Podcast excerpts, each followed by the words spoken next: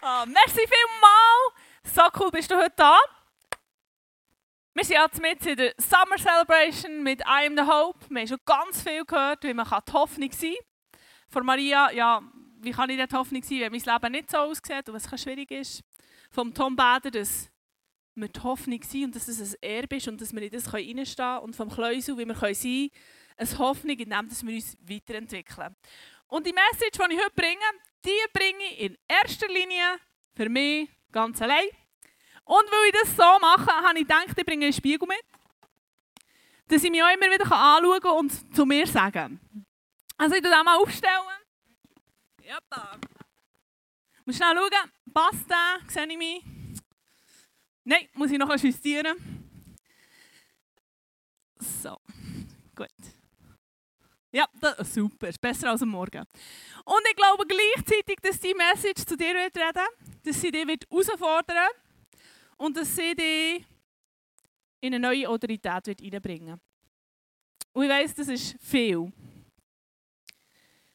Eine Art, wie ich kann und mal mein Hirn ausschalten und besonders mal meine Emotionen beiseite lassen und einfach mal ausruhen, ist, wenn ich einen Film schaue. Das ist meine Frage, kennt ihr mich gut? Schaue ich eher romantische Komödie? Oder schaue ich so Krimi-Action, irgendetwas? Was denkt ihr? Wer ist für romantische Komödie? Ja, schön, super, gefällt mir. Wer ist für Krimi oder Action? Tatsächlich so, wenn ich runterfahren und mich entspannen schaue ich eher so einen Krimi oder Actionfilm. Und dort das Krasse dran ist, dort ist ja immer irgendjemand in Not gefangen genommen, als Geisel, kidnappt oder sonst irgend so etwas. Und wenn es ganz brenzlig wird, weiss ich, es kommt immer gut. Es kommt wirklich immer gut. Und zwar gibt es so ein Team, das immer, wenn es um Leben und Tod geht, zum Einsatz kommt.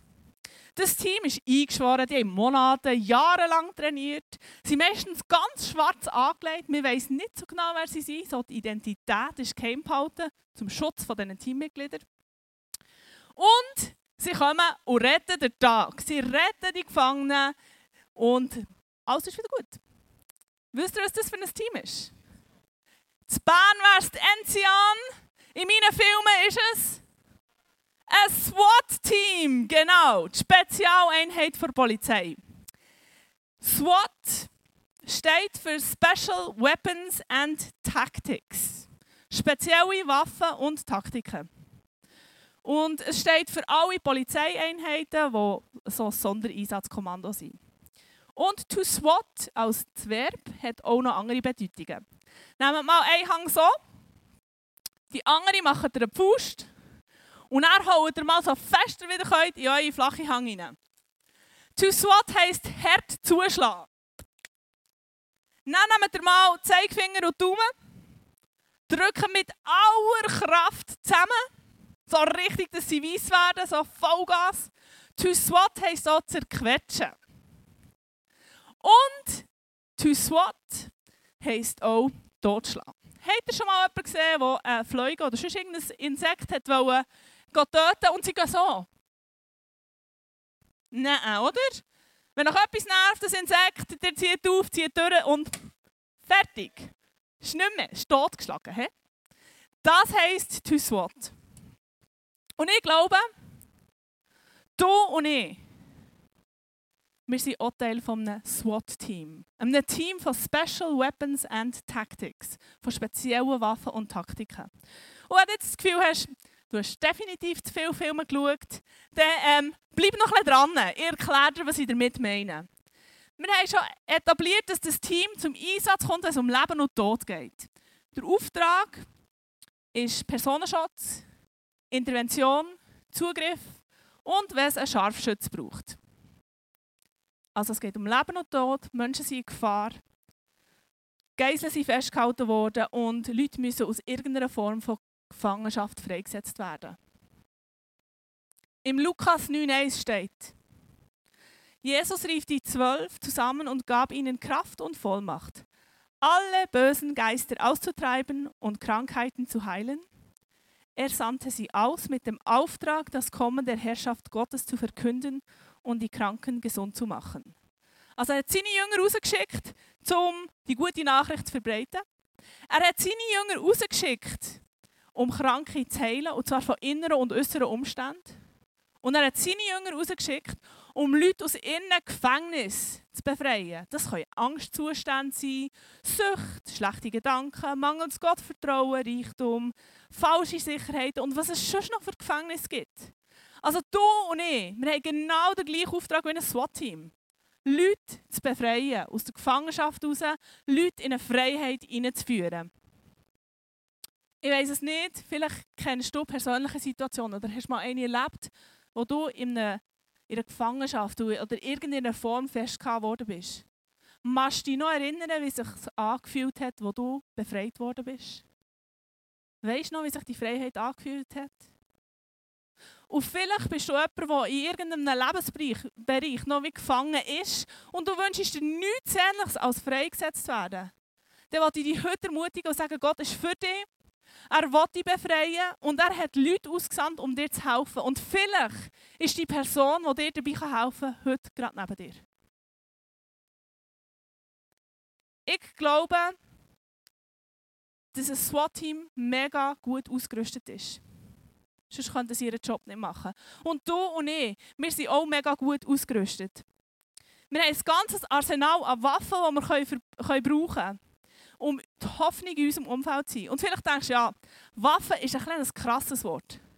Was ich an diesem Wort so schön finde, ist, es zeigt etwas von der Effektivität. Wenn du eine Waffe brauchst, passiert etwas. Wenn du eine Waffe, wenn du eine Schusswaffe brauchst, es tötet. Wenn du ein Messer brauchst, es schneidet. Es ist effektiv und es hat einen Effekt. Und das finde ich so krass an dem. Und ich bin mir das manchmal nicht bewusst, dass Gott mich ausgerüstet hat mit Waffen, um die Hoffnung zu sein. Und ich brauche sie nicht. Und wenn das Wort für dich so einen negativen Beigeschmack hat, dann habe ich mal nachgeschaut, was Synonyme von Waffen sind. Waffen sind unter anderem äh, Kampfgeräte, Kriegswerkzeuge, Mittel, Werkzeuge, Instrumente und Methoden. Also nimm den Begriff, der für dich stimmt. Und wenn du immer noch findest, das ist recht krass, würdest du einem Handwerker, der seine ähm, Werkzeuge nicht effektiv braucht, den Umbau von deinem Haus überlassen? Würdest du es machen? Würdest ähm, einer Lehrkraft, die keine Ahnung von Kindern hat und so, die Ausbildung von deinem Kind überlassen? musst, aber ein gutes Gefühl hast du nicht. Oder würdest du jemandem, der sagt, ich bin ein Computerexperte, aber von Software und Hardware gar keine Ahnung hat, würdest du schnell an die Kompi flicken? Nicht, oder?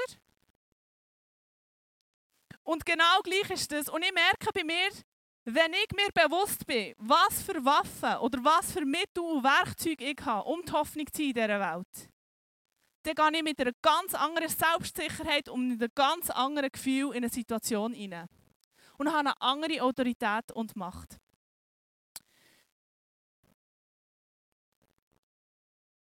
Ich werde heute mit euch ein paar Werkzeuge anschauen. Und das ist nicht eine komplette Liste, es gibt noch viel, viel mehr.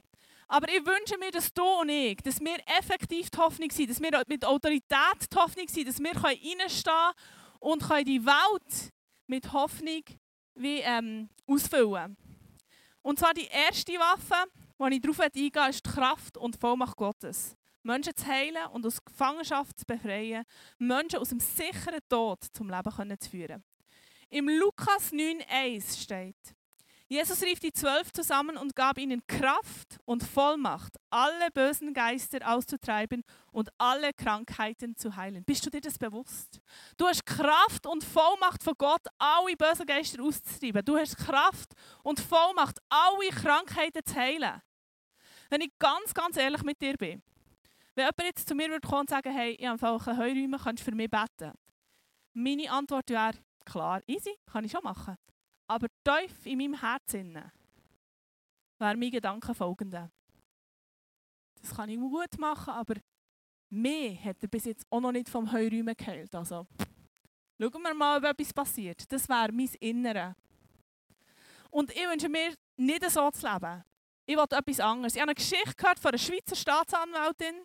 Sie war mit einem, in einem Verfahren tätig, wo ein Mann, ein junger Mann, der angeblich mit der ISIS zusammengearbeitet hat, ähm, dort vor Gericht war. Und sie hat den Eindruck gehabt, in diesem Verfahren für diesen Mann zu beten. Dass er keine Selbstmordgedanken hat, dass er keinen Selbstmord macht und von anderen Zwängen befreit bist. Stell dir das mal vor. Mit im Verfahren. In. Sie geht zu dem Mann, nimmt seine Hände und sagt, im Namen Jesus wirst du nicht Selbstmord begehen. Im Namen Jesus bist du frei von diesen Zwängen. Im Namen Jesus bist du frei. Der Übersetzer, der dabei war, grosse Augen. What? Das hat sie jetzt gesagt. Sie dreht sich zum Übersetzer um und sagt, und diese Sätze übersetzt du jetzt, weil das sind die wichtigsten Sachen, die du diesem jungen Mann an diesem heutigen Tag wirst sagen. Sättigungsleben will ich führen. Mit Autorität in Situationen hineingehen. Mit dem Bewusstsein, dass er es wird tun und dass ich mich nicht muss darum kümmern, sondern dass ich einfach reinstehen kann in die Kraft und Vollmacht von Gott. Und ich glaube, er hat uns auch noch eine weitere Waffe gegeben. Das Wort von Gott. Im Hebräer 4, 12, 13 steht, denn das Wort Gottes ist lebendig und kräftig und schärfer als jedes zweischneidige Schwert und dringt durch, bis es schneidet Seele und Geist, auch Mark und Bein. Und es ist ein Richter der Gedanken und Sinne des Herzens und kein Geschöpf ist vor ihm verborgen. Als ich nach Australien gegangen bin, hat meine Small Group für mich gebetet. Und sie haben Eindrücke gesammelt. Und er sagt meine Small Group Leiterin, ja, ich habe für dich Eindruck gehabt, und zwar Nehemia 8,10. Wisst ihr, was dort steht? Nicht? Gut, ich habe es auch nicht gewusst. Dort steht, die Freude am Herrn ist meine Stärke. Und ich dachte, ja, super. Äh, so ein Standardvers, den man überall hört, wo man überall auf einem Poster sieht und so weiter. Super. Danke vielmals. Sagt mir jetzt im Moment auch viel. Und wenn ich zurückschaue auf meine Zeit in Australien, dieser Vers, der hat definiert, dass ich auch in schwierigen Situationen meinen Blick immer auf Gott gerichtet habe. Der hat definiert, was ich geglaubt habe und der hat definiert, wo ich heute stehe. Der hat definiert, welchen Weg dass ich eingeschlagen habe. Und ich habe ihn einfach nur so auf die Seite getan. Und ich will dich und mich heute ermutigen, dass wir das Wort Gottes als Waffe nehmen und in das Leben von unseren Leuten hineinreden. Dass wir sie herausfordern und sagen, hey, ich habe einen Eindruck, das ist das Wort, weil es schneit und es macht die Leute frei und es bringt sie in ein neues, in einen, in einen hoffnungsvollen Zustand. Es bringt sie in ein neues Leben hinein. Und ich will dich und mich heute herausfordern, braucht das Wort von Gott als das zweischneidige Schwert. Es ist eine Waffe, die er dir gegeben hat. Und wenn wir schon beim Nehemia 8,10 sind, glaube ich, hat er uns noch eine weitere gegeben. Und zwar die Freude am Herr. Die Freude am Herr ist eine Freude, die ist ansteckend, die kann man niemand nehmen, weil ich habe Freude an einer Person, nicht an einem Umstand. Das heisst, mir kann es auch noch so dreckig gehen, ich kann trotzdem Freude am Herr haben. Was macht ihr, wenn das Kind so aussieht? Was macht ihr? Nichts. Was macht ihr mit so einem Kind? Marina tut es anlächeln und dann sieht es etwa so aus. Freude ist ansteckend. Freude steckt an. Und dann können kleine Kinder die können gar nichts anderes, als wenn man sie anlächelt, lächeln sie zurück. Und eigentlich ist das genau gleich wie den Erwachsenen. Wenn wir mit Freude reinkommen, man kann es nur wie spüren. Und ich habe eine Kollegin im Moment bei mir zu Besuch, sie ist von Australien. Es ist letzten Donnerstag angekommen. Wir sind nach dem Freitag auf die First gegangen. Wir sind oben ein bisschen runtergelaufen, dann hat es Go-Karts, wo du runterfahren kannst. So cool, wenn ihr es noch nicht gemacht habt. Schaut, dass ihr keine Touristen vor dran habt, sie sind bisschen langsam unterwegs. Und dann waren wir unten bei der Mittelstation und dort habe ich sie gefragt, ja, willst du runter oder willst du äh, mit dem Bändchen ab oder laufen? Sie hat gefunden, sie würde gerne Trottinetteln. Super Idee. Gut, wir sind dann gegangen, wir waren recht gemütlich unterwegs. Gewesen. Und dann äh, bin ich bisschen weiter rum, schaue rauf und ich sehe, sie kommt um einen Rank mit leichter Vorlage. Ich schaue rauf und denke, oh oh, nicht gut, runtergeht, vorliegen, hm, nicht eine super Sache. Gut, sie hat probiert zu bremsen, es ist nicht ganz so gegangen, wie sie sich das vorgestellt hat. Sie hat angefangen mit den Beinen zu Boden gehen und hat dann einen Überschlag über die rechte Schulter in die Kuhwehe gemacht. Ich gehe zu an und sage, hey, stang auf. Sie sagt, nein, ich habe meinen Arm gebrochen. Ich sage, whatever, stang auf, komm. Wir gehen, nein, ich habe meinen Arm gebrochen. Okay. Also wir sind innerhalb von 23 Stunden von ihr, das sie in der Schweiz war, sind wir dann im Spital. Gewesen. Sie hat tatsächlich den Arm gebrochen. Und ich erzähle euch das Aus folgendem Grund. Der behandelte Nothelfer hat ihr auch nicht geglaubt, dass ihr Arm gebrochen ist.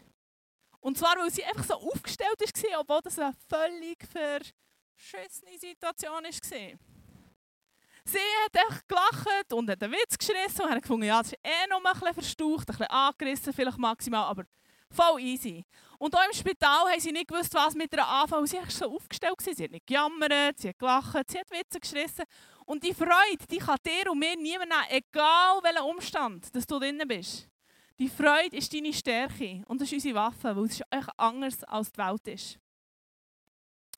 Und ich glaube, eine weitere Waffe, die wir haben, ist die Weisheit.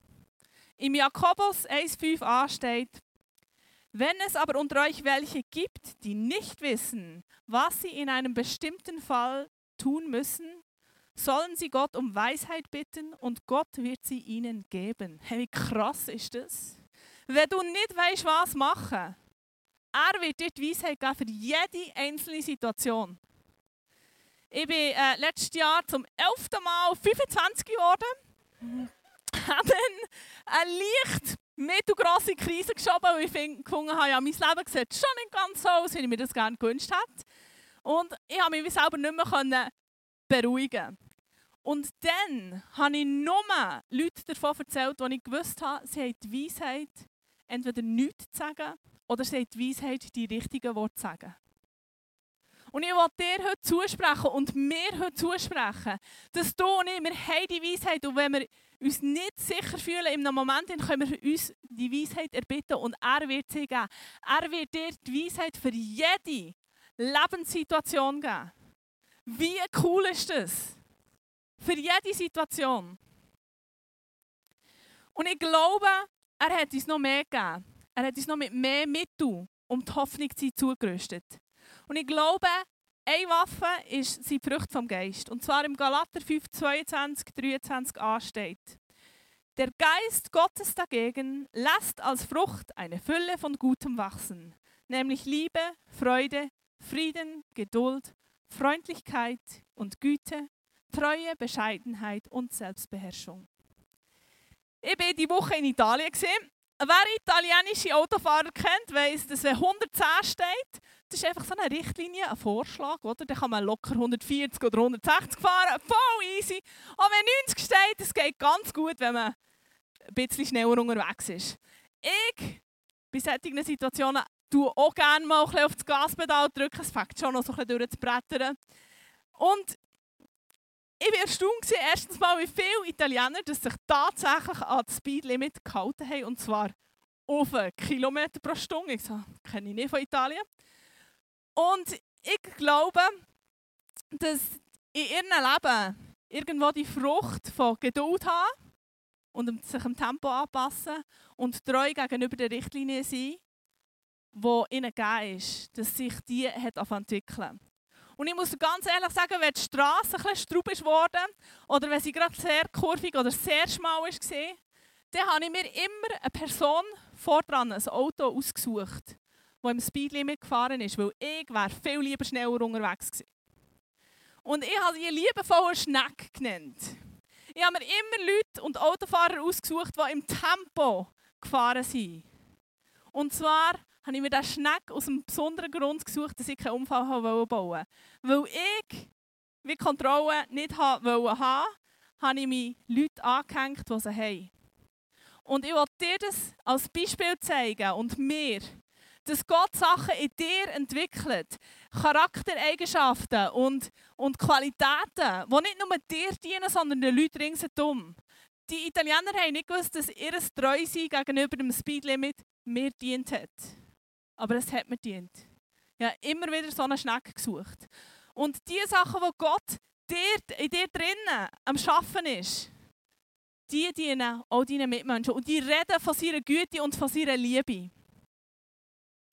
Und ich glaube, dass er uns noch eine weitere Waffe gegeben hat. Und zwar habe ich die Empathie genannt.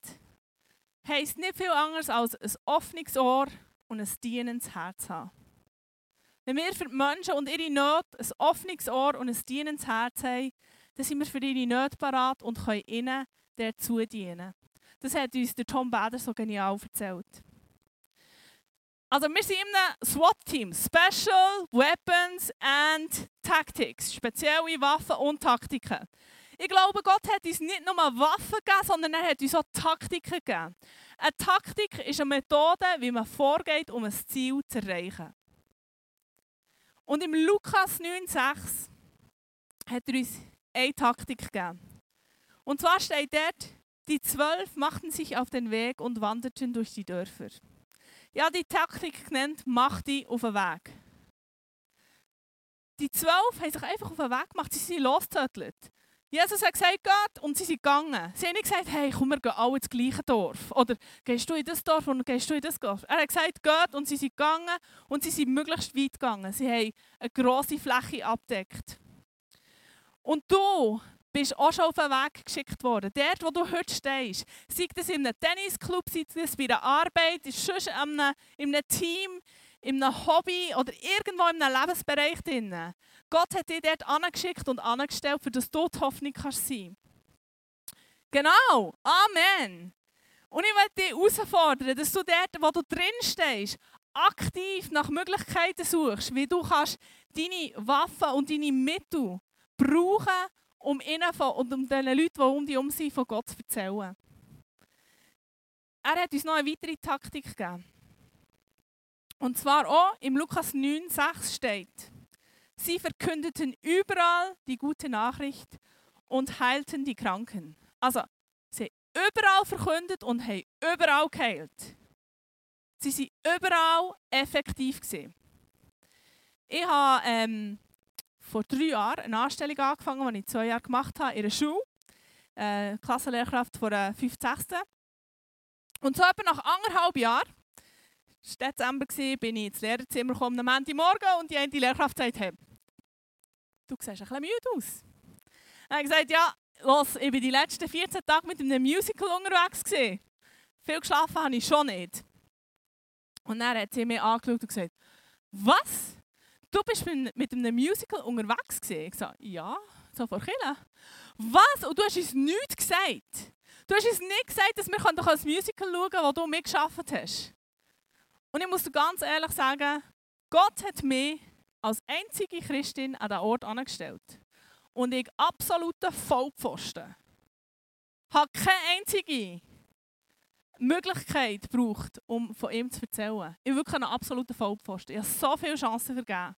Und ich sage dir das, weil es ist im Fall okay. Es ist okay, wenn du eine Chance verpasst hast. Es ist okay, wenn du noch nicht dort bist, wo du sein willst, mit, mit dem Gegen rausgehen. Ist ein Prozess und er ist mit dir drinnen. Und ich will dich ermutigen, dass du bewusst nach Möglichkeiten in deinem Umfeld suchst. Und das ist ein Prozess, den ich mir immer wieder muss sagen muss hey, bewusst suchen, anstehen und sagen, für was es ist da. Genau. Eine weitere Methode, die er uns gegeben hat, ist im Lukas 19. Und zwar habe ich die genannt, ermutigt einander. Die Apostel sind dann zurückgekommen und haben Jesus berichtet, was sie gemacht haben. Und wir können einander ermutigen bei unseren guten Stories, was passiert ist, bei unseren Fails, dort, wo wir versagt haben und dort, wo wir uns nicht getraut haben. Ich habe euch bewusst heute auch Geschichten erzählt, wo ich der Vollpfosten drin bin. Oder wo ich mich an andere anlehnen musste. Weil ich bin kein Held und ich habe so viele Fehler und Sachen in mir. Und gleichwohl, er kann mehr brauchen und wenn er es mit mir kann, kann er es mit dir auch. Egal wie viele Chancen du verpasst hast, du kannst die Hoffnung sein für die Leute, die um dich herum sind. Und die Hoffnung sein, die Hoffnung sein in einer hoffnungslosen Situation, braucht Mut. Hoffnung ist eine dringliche und dringende Mission. Die Menschen lechzen heutzutage nach Hoffnung. Nach echter, tiefer Hoffnung. Unerschütterlicher Hoffnung dein und mein Auftrag ist ganz bewusst in unseren Feldern, wo wir drinnen stehen, in unserem Umfeld, nach diesen Möglichkeiten zu suchen. Unsere Augen offen zu haben, wo wir reinstehen und die Hoffnung Leute zu bringen. Und ich hoffe, dass du mit einer anderen Autorität in Situationen hineingehst. Dass du und ich, dass wir in dieser Kraft und Vollmacht Leute berühren können, dass wir sie reinlieben ins Reich, dass wir sie nehmen und ihnen beiseite stehen, dass wir ihnen praktisch dienen können, dass wir ihnen mit Wort dienen können. Und ich glaube, dass wenn wir ganz bewusst reinstehen und wissen, was wir für Mittel oder Waffen zur Verfügung haben, dass wir viel, viel effektiver werden. Dass wir Leute erreichen können, die wir bis jetzt nur davon geträumt haben. Ganz ehrlich, ich träume vom Bundeshaus. Weisst wie cool, wenn das Bundeshaus gefüllt wäre mit Christen. Von A bis Z. Weisst wie cool. Und wenn du dir das wünschst, mit Autorität und Kraft und Vollmacht, mit dieser von Gott gerne Vollmacht, in deinem Umfeld Hoffnungsträger sein und Leute ermutigen, dann werde ich heute für dich beten. Und zwar, wenn das du bist, dann stang auf. Es braucht Mut, Hoffnung zu sein, ein Hoffnungsträger sein.